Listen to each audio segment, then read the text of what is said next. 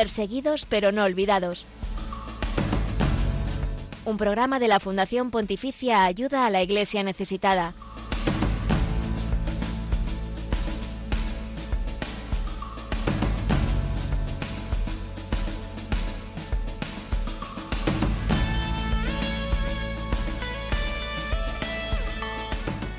Un obispo nicaragüense en prisión.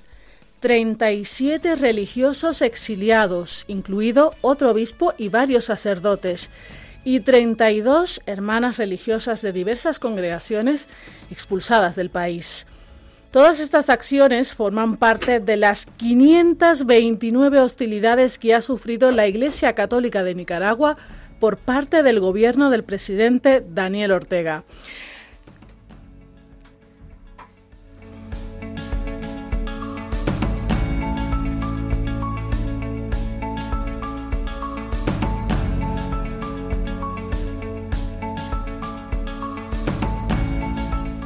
Son hechos concretos del estudio titulado Nicaragua, una iglesia perseguida.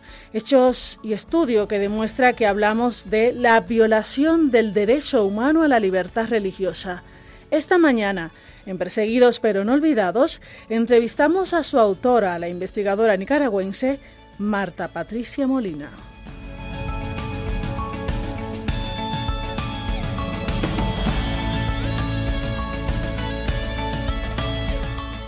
Buenos días, Josué Villalón. ¿Qué otros temas tenemos hoy en el programa? Buenos días, Laisis Carbonel. Pues sí, los 21 mártires egipcios se convierten en símbolo de ecumenismo y amistad entre ortodoxos y católicos, ya que han sido incluidos por el Papa Francisco en el martirologio romano. ¿Qué significa este acontecimiento? Lo descubrimos en unos minutos.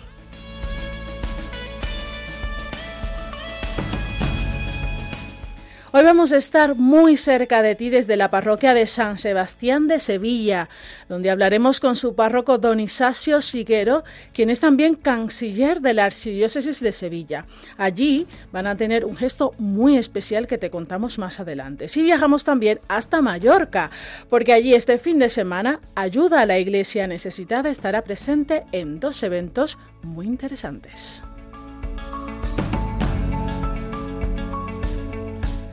Y este programa también lo forman eh, tantos y tantos oyentes de Radio María que en este momento estáis sintonizando la radio. Por eso queremos que te sientas parte imprescindible de Perseguidos pero no olvidados y que nos dejes tus comentarios en nuestras redes sociales. Estamos en Twitter como arroba ayuda neces, en Facebook, Instagram y YouTube como ayuda a la iglesia necesitada. Tenemos en estas plataformas además contenidos exclusivos en imágenes, en vídeos y en noticias. Estamos emitiendo a través del Facebook Live de Radio María. En estos momentos también os saludamos a todos los que seguís este programa a través de esta plataforma. Os animamos a que dejéis vuestros comentarios en el chat de este Facebook Live. Nosotros ya sabéis que los vamos compartiendo aquí con la audiencia de Radio María, vuestros mensajes de apoyo a los cristianos perseguidos, de vuestros mensajes de cercanía en el día de hoy, en este caso por la Iglesia en Nicaragua o por los mártires en Medio Oriente y en Egipto. Y por supuesto también podéis escribirnos a nuestro correo electrónico en perseguidos pero no olvidados arroba radiomaria.es. En los controles de sonido nos acompaña Javier Esquina y nuestro querido amigo que le acompaña a su lado, José García. José García. Gracias por chivármelo, Glais. Eh, hacía unas semanas que no nos veíamos, José. Y bienvenidos ¿Cómo estáis? Buenos días, bienvenidos a vosotros también y a la familia de Radio María. Muy buenos días, compañeros. Muchas gracias, chicos, por estar ahí con nosotros. Vamos allá, sin más dilación, comenzamos.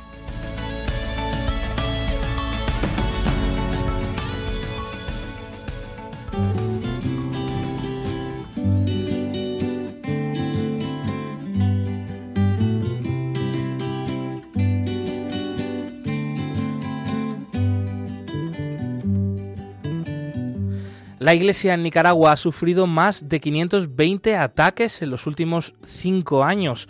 Es decir, desde que comenzaron eh, pues esas manifestaciones en contra del gobierno de Daniel Ortega por abril del año 2018. Este país centroamericano se ha convertido en uno de los más hostiles, por tanto, contra la libertad religiosa y así lo refleja el estudio Nicaragua, una iglesia perseguida, que entre otros ha tomado parte en él la investigadora nicaragüense exiliada Marta Patricia Molina, con quien hemos hablado sobre esta publicación. Eh, damos la bienvenida a Perseguidos pero no olvidados a Marta. Nos alegra mucho de que estés con nosotros y cuéntanos qué metodología usaste para este estudio, por qué crees que era necesario y cómo está estructurado. Bueno, Nicaragua, una iglesia perseguida, es un estudio eh, cuyo, cuya metodología que he estado utilizando es la sistematización.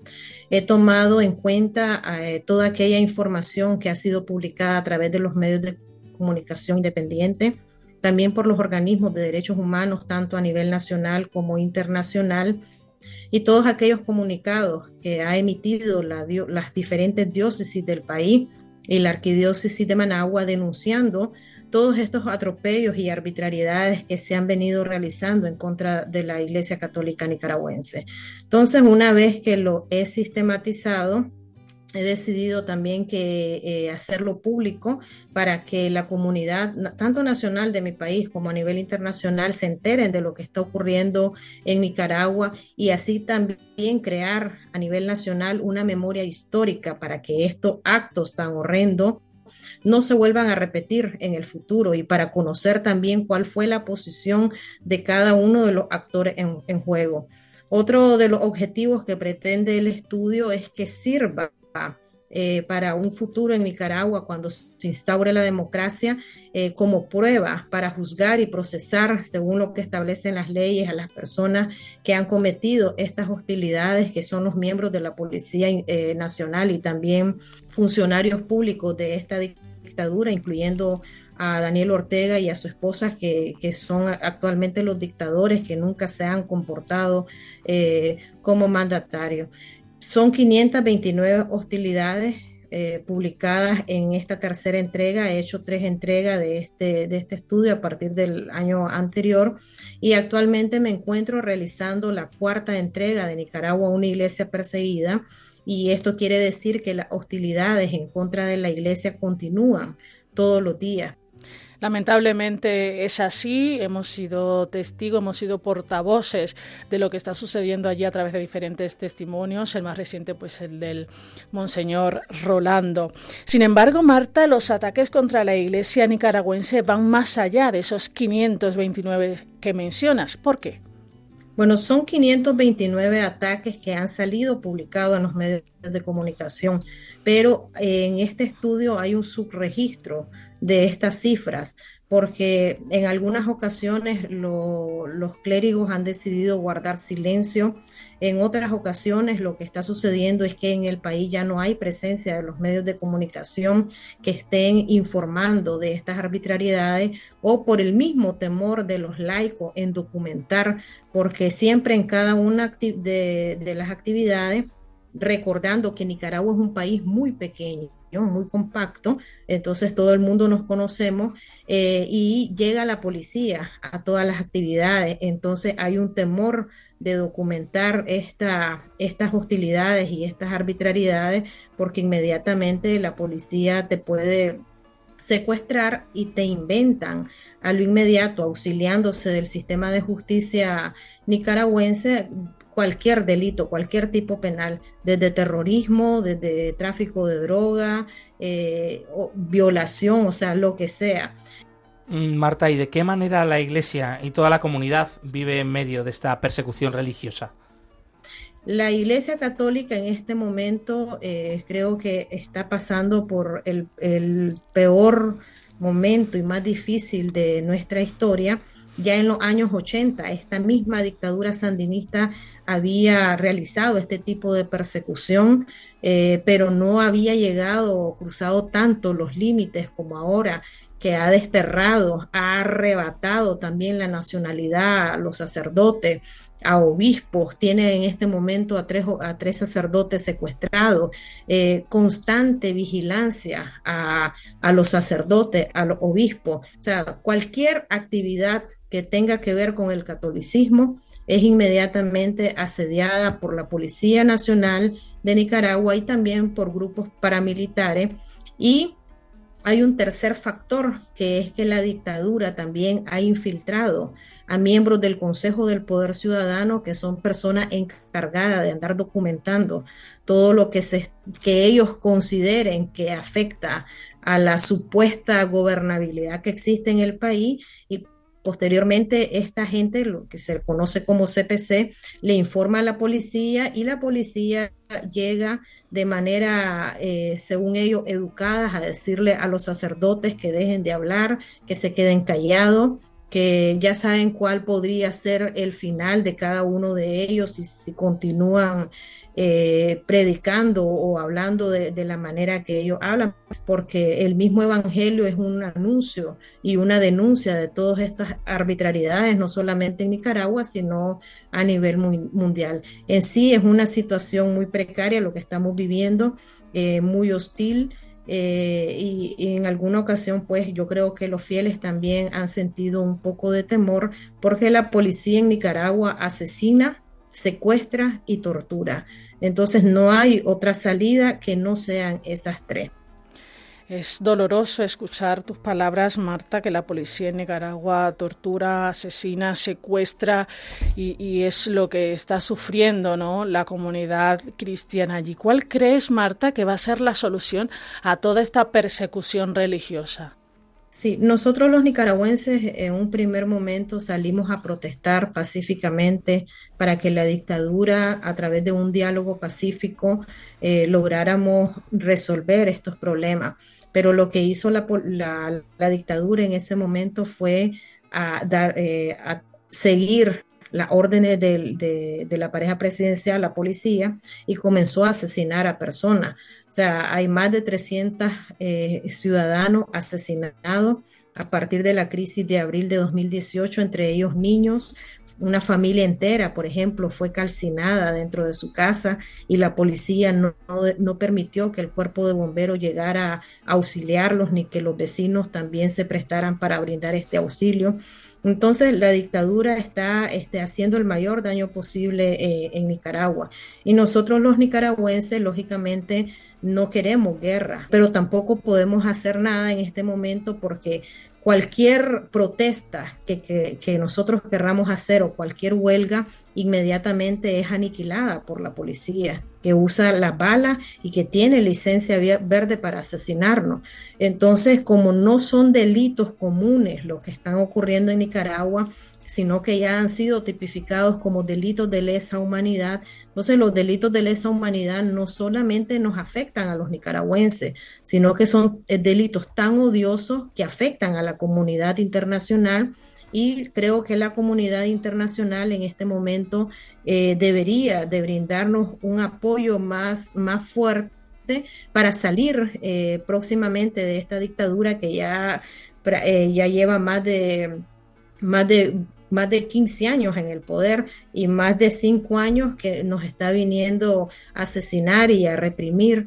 Entonces hay que buscar eh, nuevas salidas hmm. para que la dictadura llegue a su fin en Nicaragua y deje de causar tanto daño. Nos sumamos a este mensaje de petición a la comunidad internacional para que busque una solución que pueda ser una solución pacífica porque es como comentabas Marta añadir no pues más dolor si hubiera una guerra abierta. Eh, y os acompañamos en la oración ¿no? desde este programa desde toda la familia de Radio María aquí en España. Eh, y te agradecemos una vez más Marta Patricia Molina investigadora nicaragüense exiliada y autora del estudio Nicaragua una iglesia perseguida. Un abrazo y hasta la próxima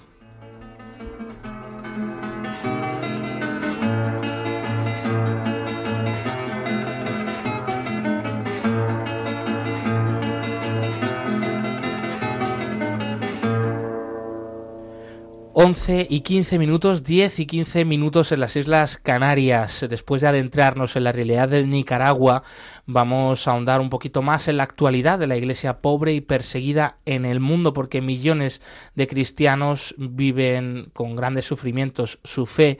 Ellos no ocupan los grandes titulares y las portadas de los medios de comunicación, pero nosotros sí que queremos que aquí hoy sean noticia.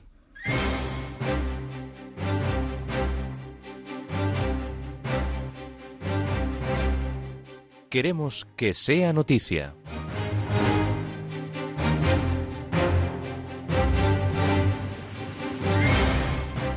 Violencia en Manipur, en el oeste de India, el obispo, en el este de India, perdón, el obispo emérito Monseñor Salvador El Lobo denuncia que los hinduistas radicales quieren dividir el país. Un reciente conflicto entre diferentes grupos étnicos en el estado indio de Manipur ha adquirido rápidamente una dimensión interreligiosa y por consiguiente ha dado pie a ataques a gran escala por parte de hindúes del grupo étnico mayoritario de los Meiteis contra comunidades tribales mayoritariamente cristianas. Decenas de personas han muerto y varias iglesias ardieron durante los enfrentamientos. El obispo Salvador Lobo explica que las leyes anticonversión que se, que se aplican en algunos estados suelen utilizarse indebidamente para la discriminación de los cristianos. Monseñor Lobo afirma que la situación en algunas partes del país es muy difícil para los cristianos. Los cristianos iraquíes se manifiestan en la plaza de Tahrir, en Bagdad, mostrando su solidaridad tras los atentados contra el patriarca caldeo Saco. Más de 200 cristianos se reunieron en el centro de Bagdad el viernes 12 de mayo para mostrar su solidaridad con el cardenal Luis Rafael Saco, patriarca de la Iglesia Caldea, quien se ha convertido en blanco de campañas de difamación en las redes sociales en las últimas semanas. También acudieron religiosas y sacerdotes que junto con los demás presentes sostenían banderas iraquíes, velas, ramas de olivo y pancartas en las que se pedía a las autoridades que intervengan para que los escaños electorales reservados a los cristianos en el Parlamento iraquí no sean en realidad ocupados por grupos vinculados a los grandes partidos. La concentración se vio alterada por la llegada de un grupo organizado de personas que lanzaron gritos y consignas ofensivas contra el patriarca Saco. Al cabo de una media hora, la manifestación solidaria se disolvió y los participantes abandonaron la plaza. Un mes después continúan los enfrentamientos armados en Sudán, ataques a iglesias cristianas. Los combates continúan en Sudán cuatro semanas después del inicio de las hostilidades. Se han anunciado hasta siete alto al fuego, pero ninguno de ellos se ha, entrado realmente en vigor. El ejército regular sigue luchando contra los paramilitares fuerzas de apoyo rápido en las calles de la capital, Jartum. Sin embargo, no hay tregua ni siquiera en las ciudades vecinas y el conflicto se ha extendido incluso, aunque a menor escala, al territorio vecino de Darfur. Mientras Mientras tanto, bandas de hombres armados aprovechan los enfrentamientos para saquear lugares y a las familias más acomodadas del país. En la noche del sábado al domingo pasados, en Omdurman, unos asaltantes irrumpieron en la iglesia de Margigi San Jorge, sede de la comunidad copta ortodoxa local. Algunos habitantes de la ciudad, especialmente apegados a la iglesia, tomaron las armas para enfrentarse a los bandidos, lo que dio lugar a un nuevo tiroteo en la región. El balance al final de la emboscada registró cinco heridos, entre ellos un sacerdote, así como un considerable robo de dinero y objetos de valor del interior del edificio y los 21 mártires coptos de Egipto, degollados el 15 de febrero del año 2015 por terroristas del Estado Islámico en una playa de Libia, serán incluidos en el martirologio romano. Así lo anunciaba el Papa Francisco.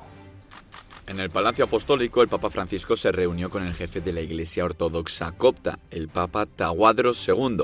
Durante la visita, Francisco se refirió a la importancia de avanzar en el camino ecuménico destacó la labor iniciada por los predecesores de ambos, el Papa Pablo VI y el Papa copto Senouda III. El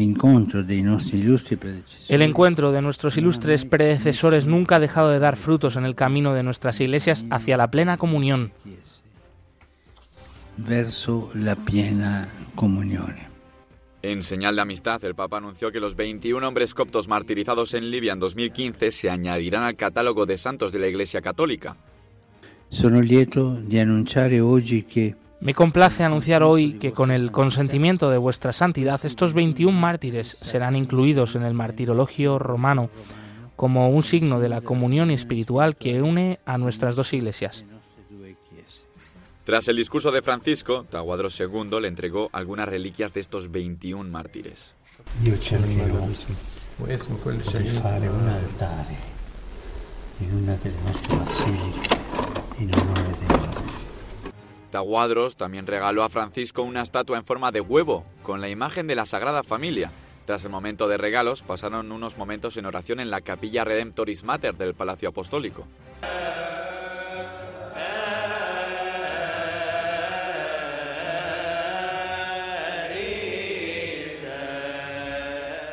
Al final de la oración, el Papa Francisco recitó el Padre Nuestro en inglés. For thine is the kingdom, the power and the glory forever and ever. Amen.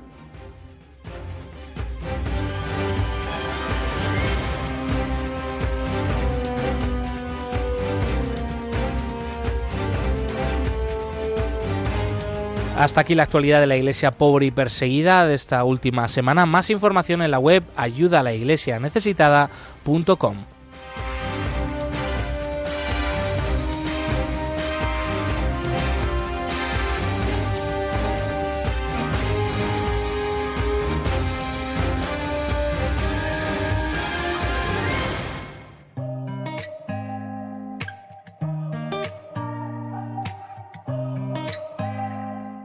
hay más cristianos perseguidos que en los primeros siglos de la Iglesia.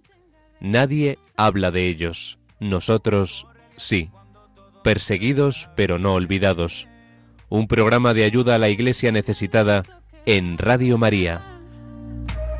Correré a ti porque yo sé que tú eres fiel. Es que tú eres mi fortaleza, tú. Mi escudo y mi defensa, castillo y roca fuerte. Aunque no pueda verte, no hay nada más real que tú. Es que tú eres mi fortaleza,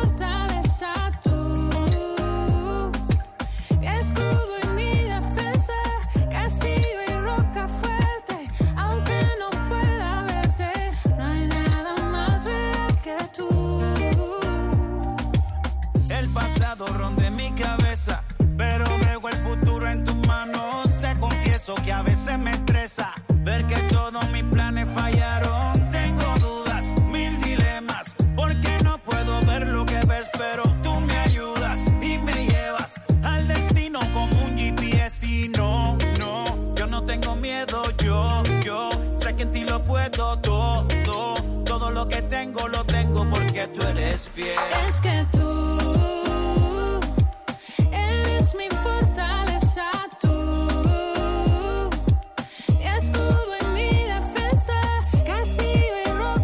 Nos están llegando comentarios a través del Facebook Live de Radio María, aquellos que estáis colándoos en este estudio a través de esta cámara ¿no? de Radio María.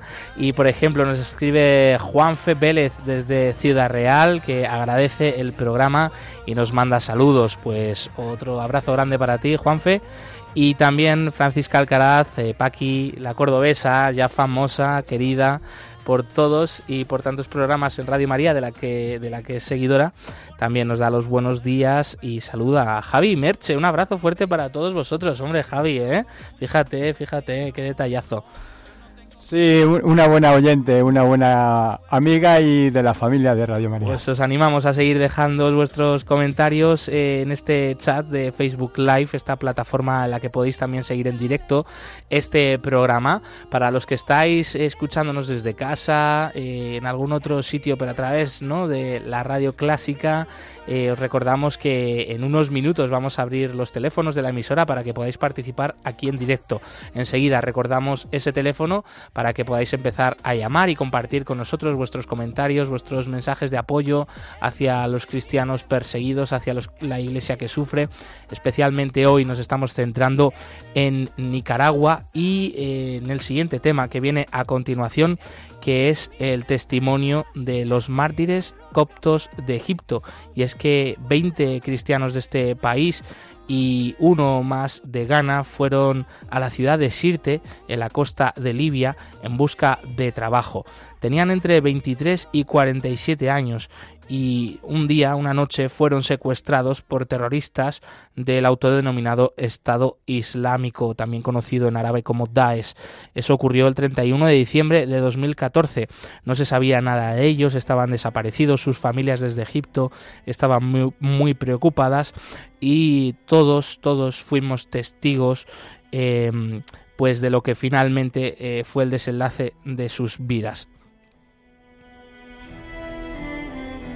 El único delito que tenían estos cristianos, los secuestrados, era ser cristianos y no querer convertirse al Islam. Por esta razón fueron llevados el 15 de febrero a una playa de la provincia de Trípoli para ser decapitados. El crimen fue grabado en vídeo por los terroristas con el objetivo de mostrar al mundo el horror de su fanatismo. Estos 21 cristianos mártires serán recordados precisamente ese día, el 15 de febrero, la fecha de su asesinato, en ambos calendarios, tanto el calendario de la Iglesia copta ortodoxa como de la Iglesia católica. Son los primeros santos venerados por ambas iglesias desde que se separasen a raíz del concilio de Calcedonia en el año 451 después de Cristo. Y a propósito del anuncio del Papa Francisco, hablamos en estos momentos con David Tufik. Él es cristiano copto también de Egipto. Bienvenido David, cuéntanos quiénes son estos cristianos mártires de Egipto. Los coptos son, son los antiguos cristianos de Egipto y el nombre de coptos viene del idioma antiguo de Egipto. Y los cristianos eh, ortodoxos, los más antiguos de Egipto, conservan el idioma copta hasta hoy. Hasta hoy eh, celebramos la misa en árabe y en copta. Porque antes, eh, hace miles de años, eh, ellos, hace casi mil y pico de años, ellos han rechazado eh, convertir en el idioma árabe. Entonces conservaron el idioma antiguo de Egipto, el copto, y siguieron hasta hoy, eh, seguimos hasta hoy con el copto y el árabe. Por eso la- los ortodoxos egipcios eh, se llaman coptos por, por eso. Entre esos 21 mártires hay uno que costó reconocerlo porque no era de Egipto, sino que era de Ghana. Hablamos del mártir número 21, Matthew Ayariga. David, ¿qué sabemos de él? Eh, él fue eh, de- de estos 20, 20 cristianos coptos eh, que fueron a Libia para buscar eh, la vida ahí y él estaba con ellos y, luego cuando fueron eh, secuestrados ahí, eh, él también no conoce ni Dios ni es cristiano, pero dijo que mi Dios es, es, es la- el Dios de, mi amigo. Y, y murió y, eh, con ellos invirtió como cristiano también. Y David, ¿qué significado tiene que el Papa Francisco ahora haya incluido a estos mártires de Egipto asesinados en Libia también en el martirologio romano, en el martirologio de la Iglesia Católica? Es una gran noticia porque eh, son, dos iglesias hermanas, eh, muy antiguos y, son parecidas en casi en todo, eh, el bautismo, los secretos eh, sagrados, de todo, está, eh, casi están parecidos en todo y es una gran noticia para acercar las dos iglesias juntas. Mm, Pues te lo agradecemos mucho. Gracias por tus respuestas y qué privilegio poder escuchar ¿no? a uno de estos cristianos coptos de Egipto, herederos de una tradición que se remonta a, los apóstoles, al apóstol San Marcos. Y, y te lo agradecemos, David eh, Tufik, cristiano de Egipto. Un fuerte abrazo.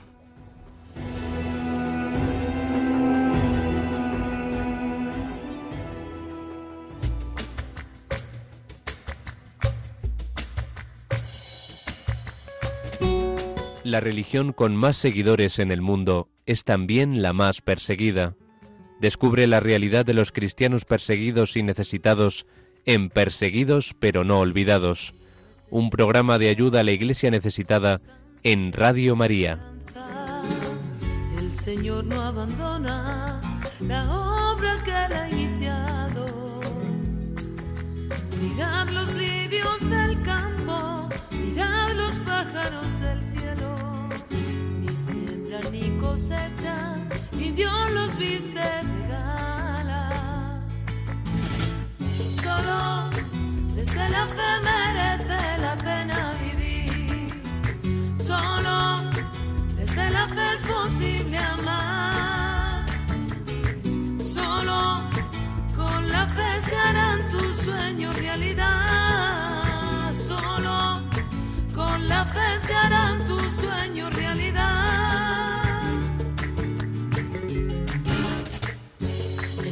sola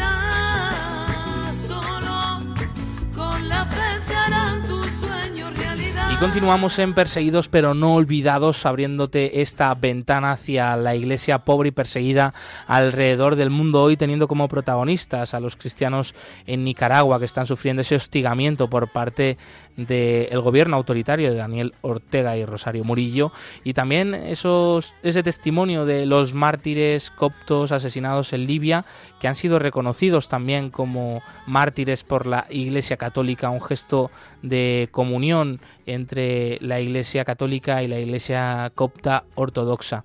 Y es el momento ahora de abrir los teléfonos a los oyentes, a todos vosotros que queráis, pues podéis llamar y participar aquí en directo con la audiencia de Radio María, compartir vuestros comentarios sobre el programa, vuestros mensajes de apoyo por los cristianos perseguidos o alguna intención particular de oración para que desde aquí nos podamos unir a ella y, juntos eh, rezar unos por otros. Pues podéis llamar ya al número de teléfono 91005 9419, repetimos 91005 9419.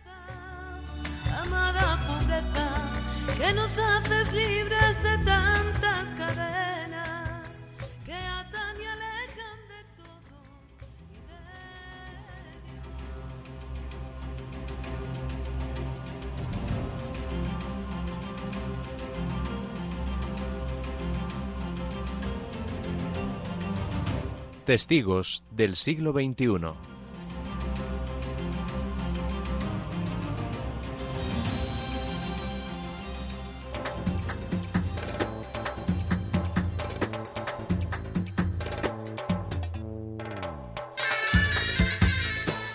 Esta semana hemos celebrado el Día Internacional de la Familia, que tal como declaraba el Papa Francisco es el principal antídoto contra el problema del invierno demográfico.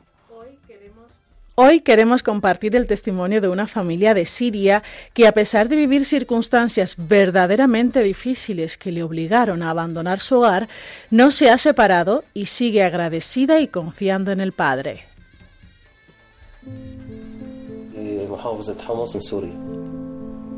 Nosotros solíamos vivir en Home, Siria. Yo trabajé en el comercio de bienes raíces. Nuestra vida era muy hermosa, éramos felices. كانت كتير منيحة وكل شيء كان مأمن وموفر ساعة اللي بلشت الحرب عندنا بسوريا سنة 2011 Pero cuando comenzó la guerra en Siria, en el 2011, nuestra situación empezó a cambiar. Se convirtió en un infierno, no teníamos trabajo, no había electricidad, las escuelas estaban cerradas, tampoco había comida. Si querías conseguir pan tenías que enfrentarte a los francotiradores, a los bombardeos. العالم هربت نحن هربنا مع Todo el pueblo huyó y nosotros también huimos con el resto de la gente. No nos llevamos nada, solo la ropa que llevábamos puesta. salimos de nuestras casas y empezamos a correr. Y desde la frontera libanesa llegamos a la ciudad de Zagle.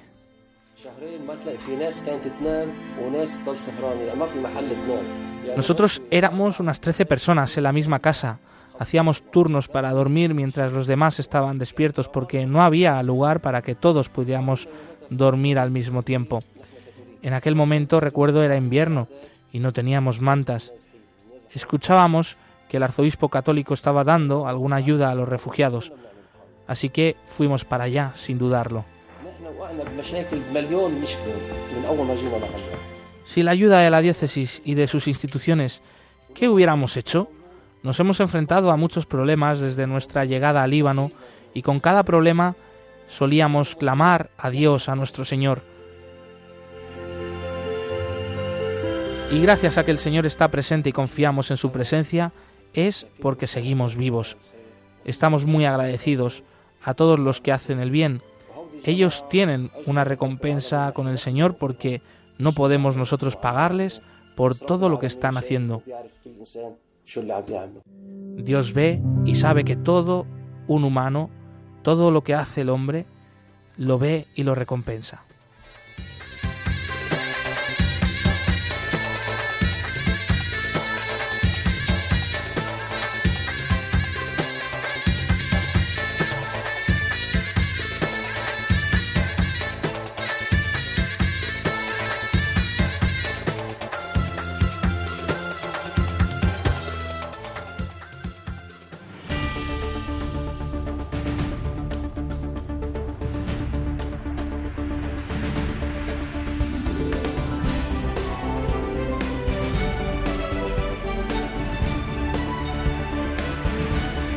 Cerca de ti.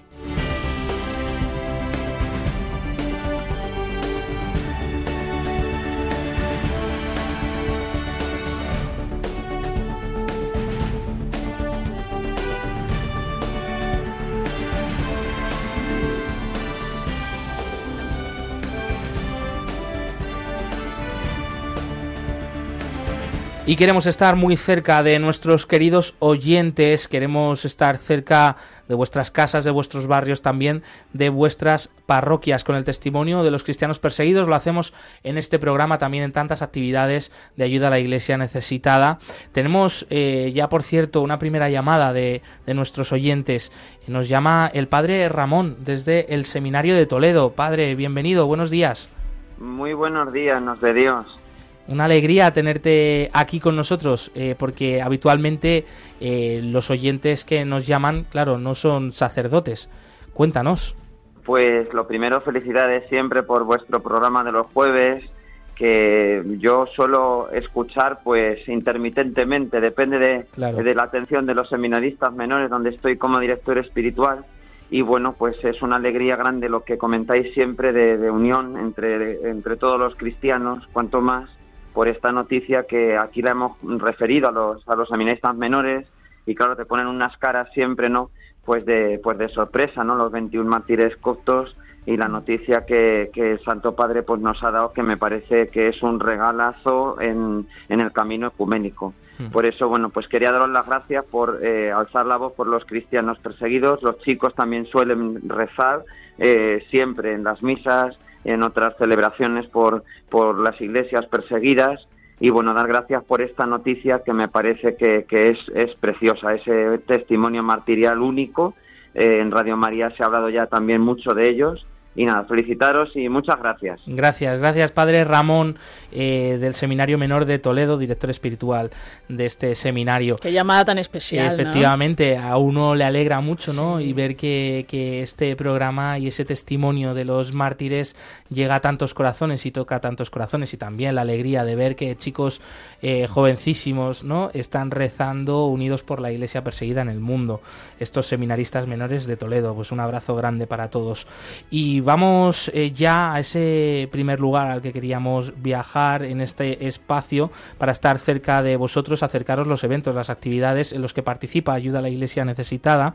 Y nos vamos hasta Sevilla. Desde allí nos acompaña el padre Isacio Siguero. Él es canciller de la Archidiócesis de Sevilla y párroco de la parroquia de San Sebastián, que este fin de semana va a vivir un momento muy especial.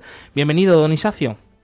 Eh, buenos días, ¿qué tal? Me alegro mucho en saludarte y cuéntanos en qué va a consistir esta procesión sacramental que vais a celebrar este próximo domingo 21 de mayo. Sí, se trata de la procesión eucarística que la Hermandad de la Paz, es la hermandad que radica, en, eh, tiene su sede canónica en, la iglesia, la parroquia de San Sebastián, pues por regla tiene que, eh, pues este domingo de la Ascensión, eh, organiza la procesión eucarística por las calles de, la feligresía. Con motivo de esa celebración, de, la presencia del Señor sacramentado por las calles, distintos grupos parroquiales ponen, montan distintos altares eh, para hacer la estación con el Santísimo Sacramento. Y entre esos altares, este año, pues tendremos uno dedicado a los cristianos perseguidos, porque desde hace ya unos años en, la parroquia viene funcionando un grupo estable de ayuda a la iglesia necesitada, eh, que se reúne habitualmente para organizar distintas celebraciones, oraciones momentos de, oración y, también eh, colectas concretas para algunos proyectos. Y bueno, pues ese grupo se ha ofrecido a, la parroquia y a la Hermandad de la Paz para montar un, altar en el recorrido de la procesión, donde estará el icono eh, situado de tal manera que en ese momento que el Santísimo pase por, por, por el altar y haga la estación, nuestra oración será por nuestros hermanos perseguidos. Pues muy bonito este gesto, esta cercanía además con la iglesia pobre y perseguida en el mundo y, qué especial también esta iniciativa de ese grupo de voluntarios y, de personas de vuestra parroquia eh, hermanados con ayuda a la iglesia necesitada. Eh, tomamos nota porque puede ser también una iniciativa muy buena para, para otras parroquias o otras personas que nos estén escuchando que, que puedan tomar ejemplo. Antes de terminar, eh, don Isacio, ¿Qué, aporta a vuestra parroquia ese testimonio de los cristianos perseguidos y esa presencia de una institución como Ayuda a la Iglesia Necesitada también a nivel parroquial? ¿Qué crees tú que, os aporta a vuestra comunidad parroquial? Bueno, se trata de una comunidad parroquial muy activa y entonces este grupo nos recuerda constantemente eh, la vida de esos cristianos, el testimonio eh, por su fe y nuestra obligación también de tenerlos muy presentes en la plegaria. es un recordatorio permanente que nos hace mucho bien a todos, hace salir de, pues, de nuestros muros, de nuestra realidad y, orar intensamente por aquellos que están eh, dando la vida por el Señor. Entonces yo animo a que estos grupos se formen en las parroquias porque eh, tienen, eh, producen un fruto eh, grande y muy provechoso para todos. Muchísimas gracias, don Isacio Siguero, párroco de la parroquia San Sebastián de Sevilla, también canciller de la Archidiócesis de Sevilla. Un fuerte abrazo. Muchas gracias por todo. Buen día. Adiós.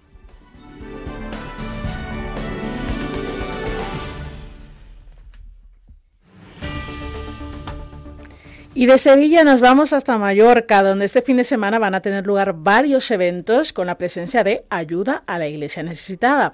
Para darnos más detalles, saludamos ya a nuestro compañero José Fernández Crespo, responsable de promoción en la Fundación. Bienvenido, Crespo.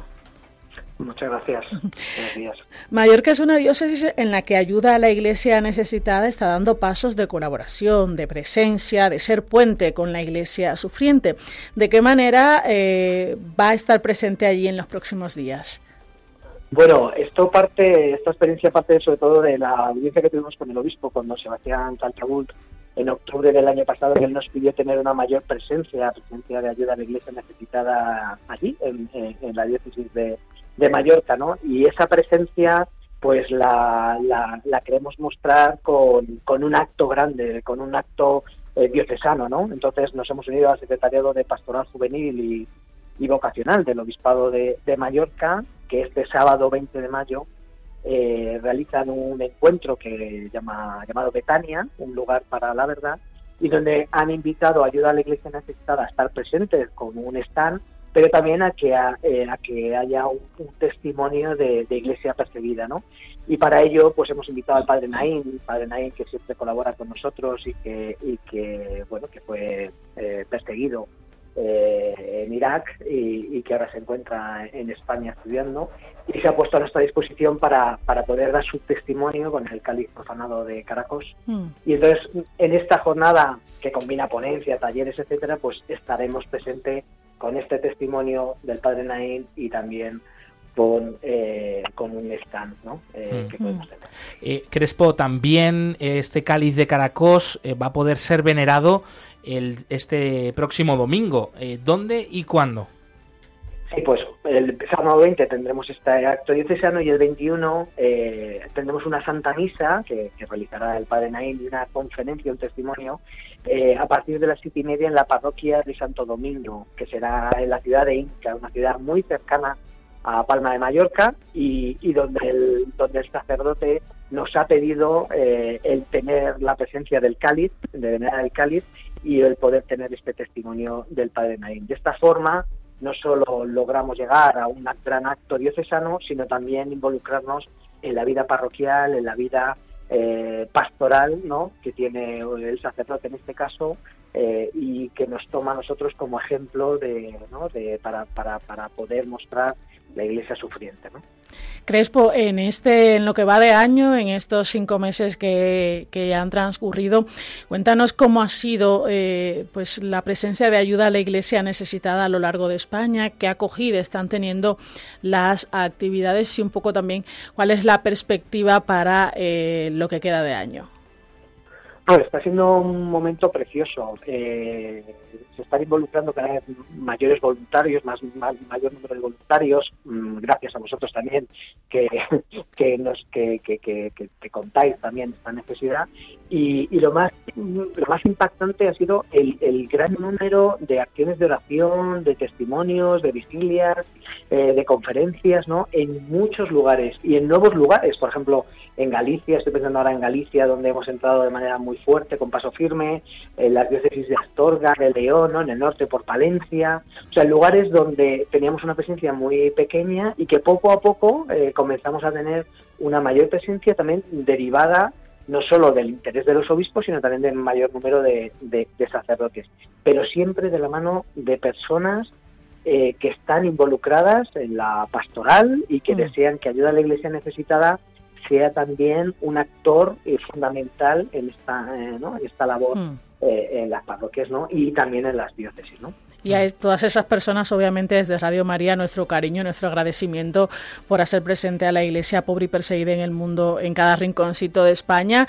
Y vamos a ver, porque seguramente otras personas se quieran animar también a formar parte de ese ejército de voluntarios de ayuda a la Iglesia necesitada. Aquel que quiera pertenecer a ese voluntariado Crespo, ¿qué puede hacer? Pues lo primero es contactar con nosotros, contactar con la oficina de ayuda a la iglesia necesitada y, y comentárnoslo. Eh, de esta manera también en los actos que hacemos. ¿eh? O sea, cualquier, cualquiera persona que se acerque a una parroquia y de repente encuentre a un voluntario de ayuda a la iglesia necesitada, lo puede, lo puede decir, ¿no? Y simplemente con una llamada o, o, enviándonos un email a promoción arroba ayuda a la iglesia nosotros daremos cabida a esa inquietud. Eh, para poder, eh, para poder eh, eh, entrar a formar parte de esta gran familia, ¿no? Sobre todo, dar esta disponibilidad. Luego veremos cómo la encauzamos y sobre todo porque estamos en, en 40 diócesis en toda España y yo creo que, que, llegar a más diócesis puede ser un gran regalo mm, también para la, la Iglesia española. José Fernández Crespo, responsable de promoción de ayuda a la Iglesia necesitada, un abrazo, mucho ánimo este fin de semana por Mallorca, ya sabes, traernos por favor unas ensaimadas, ¿no? Por lo sí, menos. por favor. Que menos. un abrazo grande. Adiós.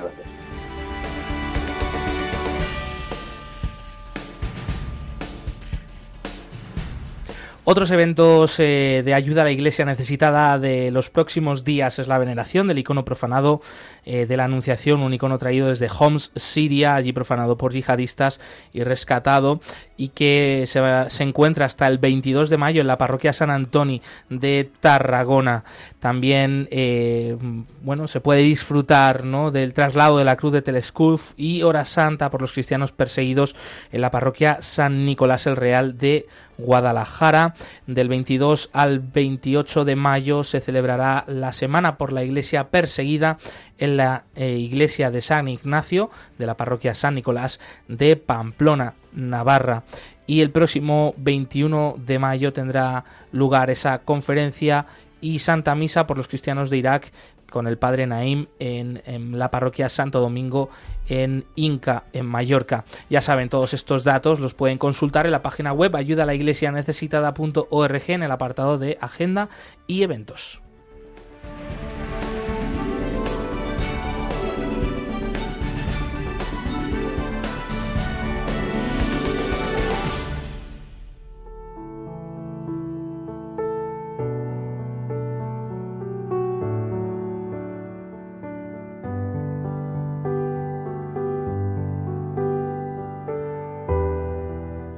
Oración por los cristianos perseguidos. Dios nuestro, que en tu misteriosa providencia has querido asociar tu Iglesia a los sufrimientos de tu Hijo. Concede a los fieles que sufren persecución a causa de tu nombre el don de la paciencia y de la caridad, para que puedan dar testimonio fiel y creíble de tus promesas. Por nuestro Señor Jesucristo. Amén.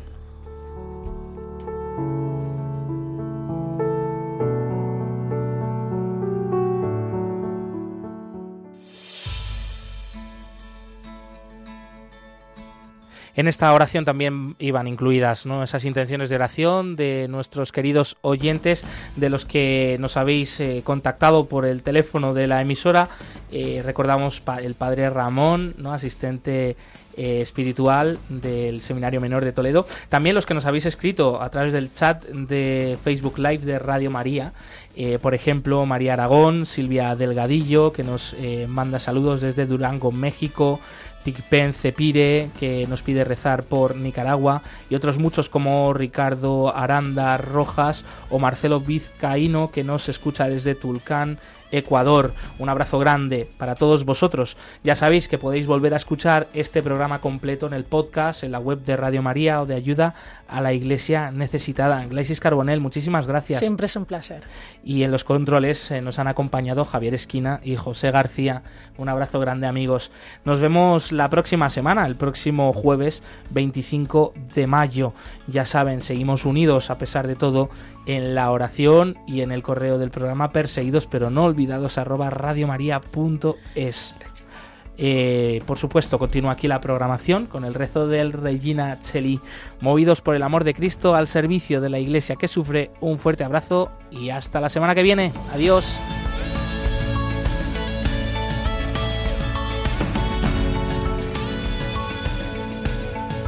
Concluye en Radio María, Perseguidos pero no olvidados un programa de la Fundación Pontificia Ayuda a la Iglesia Necesitada